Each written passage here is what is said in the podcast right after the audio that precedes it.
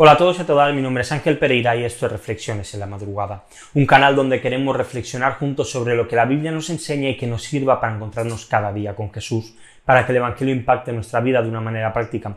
Y hoy lo hacemos a través del capítulo número 32 de Éxodo. Hacer algo sin mala intención no justifica que lo que hagamos esté bien, sino que va a ser algo malo aunque lo hiciésemos con una intención buena. Y lo bueno será bueno aunque se haga con una mala intención. No es cierto que la intención es lo que cuenta, aunque tampoco se puede hablar en términos absolutos de esto, pero hay algo que sí que es cierto. El pecado siempre será pecado aunque la intención de la persona que lo comete sea una buena intención o esté intentando ayudar a otro. Moisés se encontraba en el monte, Dios le estaba dando la ley, y lejos el pueblo allí a, los pies de aquella montaña, se empieza a descontrolar. Dice los versículos del 3 al 5. Entonces todo el pueblo se quitó los pendientes de oro que tenían en las orejas y los llevaron a Aarón. Él los tomó de sus manos y les dio forma con buril e hizo de ellos un becerro de fundición. Y ellos dijeron, Este es tu Dios Israel, que te ha sacado de la tierra de Egipto. Cuando Aarón vio esto, edificó un altar delante del becerro y Aarón hizo una proclama y dijo, mañana será fiesta para el Señor.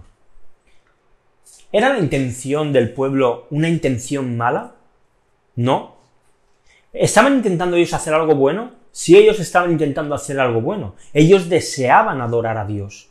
¿Estaba el pueblo haciendo lo correcto?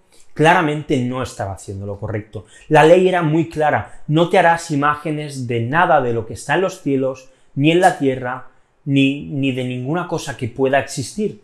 Ellos no estaban buscando ser idólatras. Ellos no estaban queriendo adorar a otro Dios. Solamente estaban queriendo poner una imagen, una cara al Dios que les había librado. Ellos venían de una cultura totalmente politeísta donde cada Dios tenía una figura a la cual era reconocible, a la cual se podía adorar. Pero ellos con su buena intención, porque nunca quisieron dejar de adorar a Dios, sin darse cuenta, por su desconocimiento quizá, habían dejado de adorar al Dios verdadero y se habían hecho un Dios a su propia imagen y a su propia semejanza, tal y como ellos habían querido hacerlo. Lo que hicieron los israelitas hoy nos parece una barbaridad. Pero creo que si somos sinceros, nosotros no estamos tan lejos cuando seguimos un Dios diferente del que dicta y nos presenta la Biblia cuando nos centramos en algunos aspectos de Dios más que en otros, o cuando nos quedamos solamente con algunos y desechamos los otros.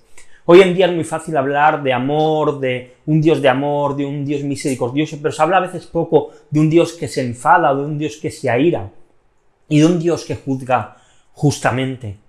Y muchas veces nosotros en nuestra mente creamos nuestro propio becerro, un Dios conforme a la imagen que nuestra mente ha diseñado y ha ideado, pero que realmente no es el Dios verdadero.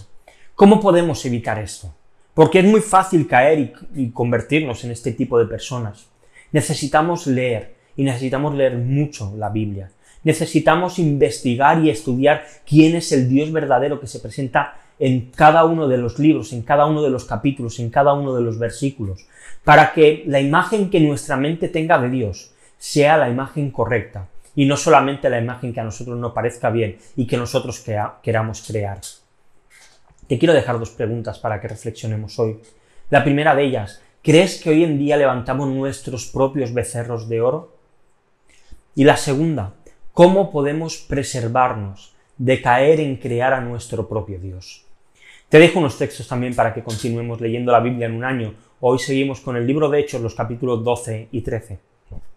Y nada más lo vamos a dejar aquí por hoy. Si te ha gustado el vídeo y lo estás viendo en YouTube, como siempre te digo, dale a like, suscríbete al canal si no lo has hecho y dale a la campanita. Si lo estás viendo en Facebook, en Twitter, en Instagram, pues te pido lo mismo, que le des a me gusta si te ha gustado, que lo compartas con otro, que sigas la cuenta si no lo haces. Y recuerda que puedes pues también seguir y escuchar estas reflexiones en formato podcast en iBox, en iTunes y en Spotify.